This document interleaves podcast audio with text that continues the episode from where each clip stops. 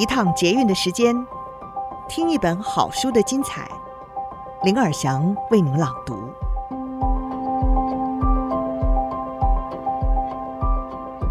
今天要为你朗读的好书是《如何避免气候灾难》。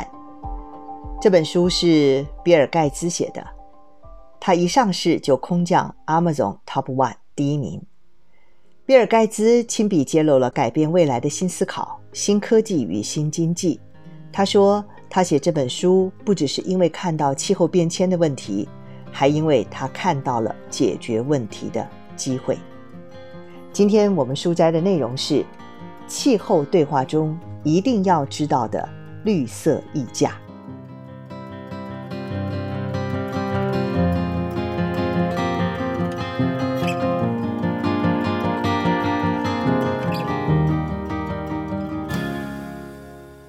全世界会排放这么大量的温室气体，是因为目前使用的能源技术是最便宜的。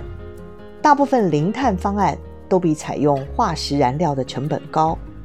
部分原因是化石燃料的价格并没有反映出它所造成的环境破坏，才会看起来比替代能源便宜。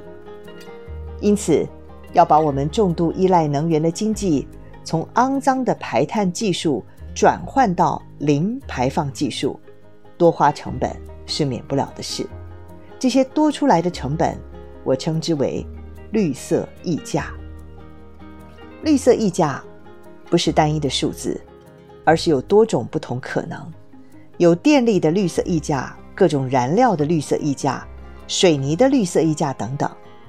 绿色溢价的高低取决于要替代的东西是什么，以及用什么。来替代，例如美国这些年来的航空燃油平均零售价格是一加仑二点二二美元，而市面上买得到的新一代航空用生质燃料，平均售价是每加仑五点三五美元。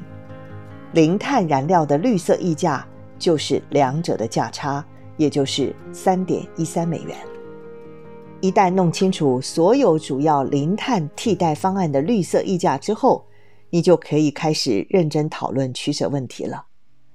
我们愿意为环保花多少钱？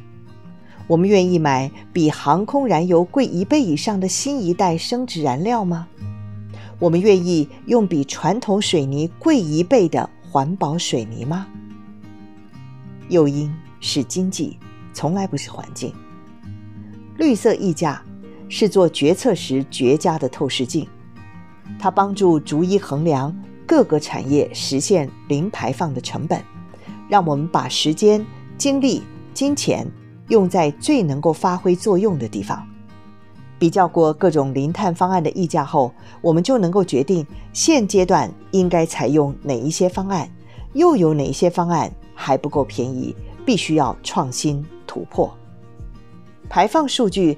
让我们看到距离零排放还有多远，而绿色溢价则提供我们不同的视角，帮助我们回答以下的问题：我们现在应该采用哪些零碳方案？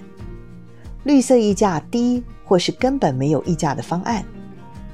如果至今还没采用这些方案，就表示价格不是障碍，一定有其他因素在妨碍这些方案大规模推向市场。例如过时的公共政策，或者是环保意识不足。我们应该把研发经费、早期资金以及最好的发明人才集中在哪些地方？凡是我们认为绿色溢价过高的地方，正是这些环保选项的额外成本，使我们迟迟没有办法去碳化。这也是新技术、新公司。新产品有发挥空间，可以降低成本的地方。研发能力强的国家可以开发新产品，使价格更便宜，然后出口到付不起目前溢价的地区。如此一来，大家就不必再争论是否每个国家都承担了各自该承担的义务来避免气候灾难。许多国家和企业。反而会竞相开发、推广价格低廉的创新产品，也帮助全球实现零排放。以上书摘摘自《天下杂志》出版，如何避免气候灾难，结合科技与商业的奇迹，全面启动净零碳新经济。